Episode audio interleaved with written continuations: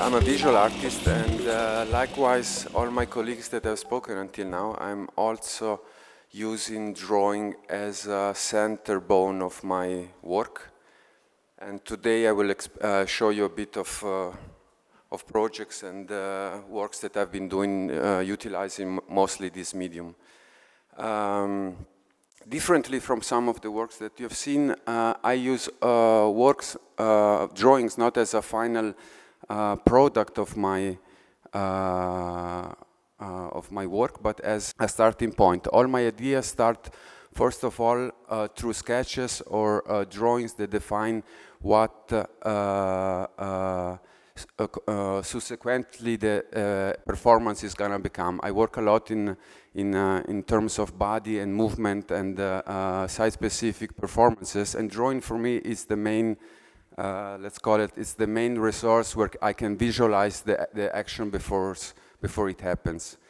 Um, I'm interested in general in, uh, in space, in collectivity, and in, in, uh, in, in, what I call the collective body, how inhabitant space, how the movement of social behaviors generates the boundaries and the space that surround us, and on the other side, how these spaces and uh, architecture or, uh, or or presence uh, influence our behavior as a, as a collectivity, as a body. Uh, many of my works are connected to this uh, uh instruction that I create through drawings and that then are carried out by uh, the, the public that is attending uh, my projects or the, in case of public space, in public spaces, just the people that are walking around or, or things like this. Uh, the spaces that I uh, that all that I'm that host my work, it doesn't matter if it's a public one or if it's an institution or if it's a yeah, gallery, are always part of my works at the same time. So I always try to include the space that is hosting me as a space of reflection where my works are dealing with, and it, it will become a bit more clear when I show you some of the next works. So. Um, an example of this. I was now invited um, uh, uh, in a museum in Italy where I produced a series of uh, uh drawing projects which became, first of all, uh, uh, of course, drawings, then became a real activation of performative behavior inside the space for the duration of the show. And then they all became, they all came together in a publication. This is an example of one. I instructed in the walls of the institution uh, this simple instruction. The instruction was to uh, uh, act to, to, separate the floors of the of the institution of the institution himself in two categories: curator, galleries, artists, uh, uh, media interest, collectors, and and then I created these drawings on the floor. And on the activation of the of the opening, at the opening of the exhibition, I asked the people to position themselves according to these instructions, and out of it we can see the, the visualization of how these instructions uh, are applied into reality. These are other series of drawings that are connected to the same institution. For example, to, uh, I was telling before that for me the center of, the, of my research is, of, is uh, the space that is hosting myself. So how to visualize this is to include the, the space himself inside the room that is hosting me at the same time. What I did in this case, for example, I wanted to be clear that the reflection of my work was with the institution that was hosting him, and I put the institution in a smaller scale as the central part of the exhibition himself. So when you were entering, when you were entering, arriving to the exhibition, what you see was only the perimeter of a structure that you had to follow and go all around and able to go to the final uh, place where you could enter the room that is containing in itself, a room that is inside the same room to make it clear that this is the point of the research that I, were, I was acting with. Another uh, project that I realized in the same institution is, for example, to reshape all the table of the, of the museum that usually have the triangular, uh, rectangular modus into the form of the, of the space himself.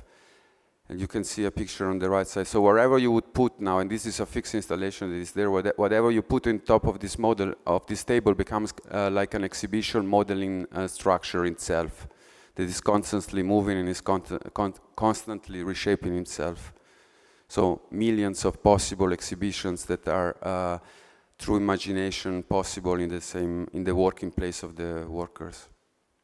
So I'm dealing also with memory and how do you create uh, in, a, in, a, in, an institution, in a museum that has 30 years of life, uh, an image of himself. This, this room has been uh, changing for 30 years, so many artists have been part of it and that have reshaped the space himself. And uh, so what I did in, in, in, this work, for example, which was one of the many others, I, I wrote a letter to one artist for every year of, uh, uh, of the museum, so 30 artists one for every year. And to each of them, I ask them, I give them this instruction to please send me an image of how they remember the space himself, without watching, of course. How they remember this, this space from, I don't know, a show for they made in uh, 87, 88, 89. And each of them send me a drawing of how they had the memory connected to this space, from Robert Long to uh, Valie Export to many others, so 30 of them. And this, this drawing that you see on the right side are some of the images that uh, they sent me that were project, projected in the space. A bit, uh, uh, yeah, as a, matter of, as a, metaphor, a metaphor of a space that is continuously changing and reshaping himself. So this is an example of, uh, of another work. So this instruction I carry out uh, simply by to the public and I often leave the public to be able to interact with them. They can uh, just take them and uh, leave them where they are. They can enact them, create them re uh, real, so participate actively into the process of uh, realizing this instruction, or they can simply imagine how this situation would develop and put themselves in this uh, borderline of uh, acting and not acting in, in these uh, uh environments where this uh, information are given. This is, for example, an old project from 2008, I think, was in, the, uh, in an institution in Graz, and the people actually actively decided to build camp and sleep inside the institution for the for some of the days of the exhibition. I choose two, work that I, two works that I've done in the last years. One is a bit older and one is uh, brand new. To define a bit uh, uh, two possibilities that can happen in, uh, that happen in my practi practice, but I, I also see it uh, be done already by in different occasions. So as I've been showing until now, I choose work that usually work in this way. I create a drawing, the drawing crea creates a, a, performance, the performance creates a documentation, and wherever the art is laying, for me this is not so much an interesting, uh, uh, an interesting uh, information to know where exactly this it always follows this line, okay? And until now, I showed you works that are dealing with this. I create uh, an instruction, and out of the instruction, it develops into something totally different. And I choose now two works to, uh, that are completely opposite. In one, I will show you a work that I've done that uh, starts with an action, and out of the action, it generates a drawing. A drawing, actually, that is not even done by me. The second work I will show you is the other, work, other way around. I created a drawing that generated an action, and the action is actually not performed by me. So we start with the, with the first work. It's called Constant Sun. It's a project quite old from 2008. And I started to create a collaboration with the ZAMG, which is the Austrian uh, uh, Center for Meteorology and Geodynamics. So they are the one that tell us every day what uh, kind of weather we are expecting for tomorrow. And uh, what I asked them, this was full winter, was the winter of 2009, I think. And I asked them for one month uh, in connection with an exhibition that I was having with a gallery here in Vienna to please have a team that would follow a travel that I would do for one month for the whole duration of the exhibition and I would always be able to travel to be in the sun.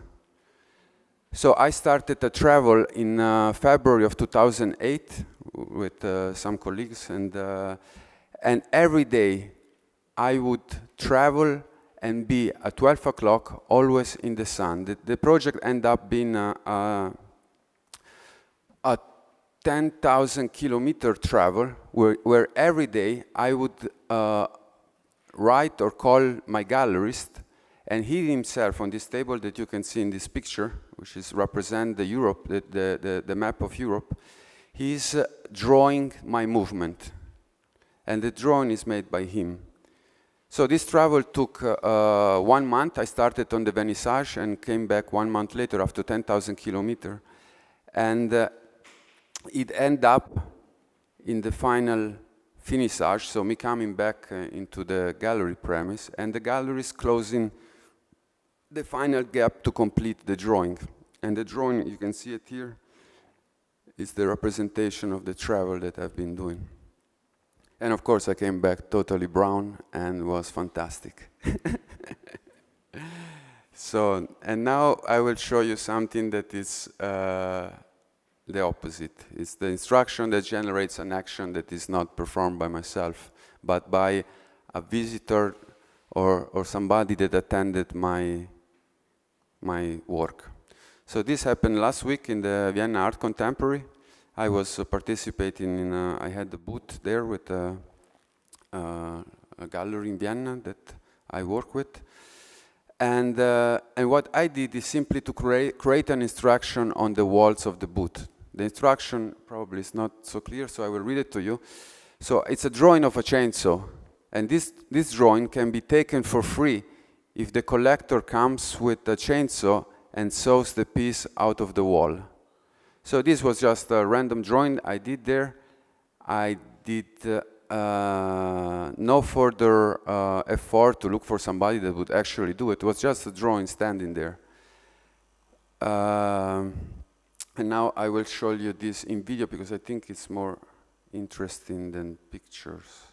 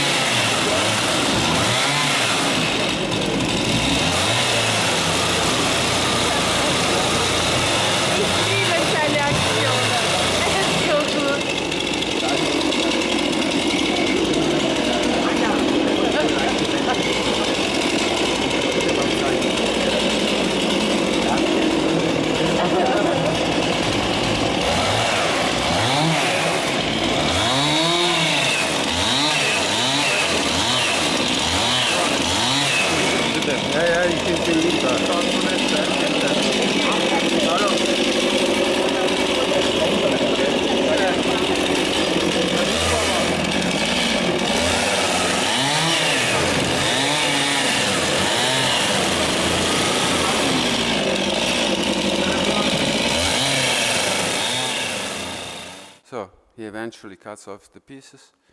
And uh, uh, there, is, there is a nice picture at the end where the collector brings away his piece, and I'm sure he's to have an, a good time telling the story of how he got this piece in, in the future.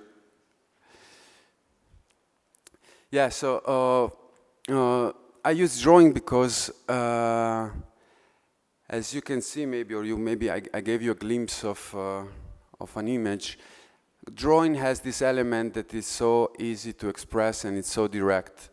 I found uh, uh, in drawings the possibility to overcome certain limitation that sometimes, and I'm, this I don't want to generalize this, but sometimes uh, uh something that is inserted inside the context uh, of art can be more of a limitation than not a, a welcoming uh, feeling of, participa of participation. Drawing allows me to to kind of bypass this point and enable the people to join me in this uh, collective orientated uh, uh, processes or participatory engagement that some of the work, my works requires.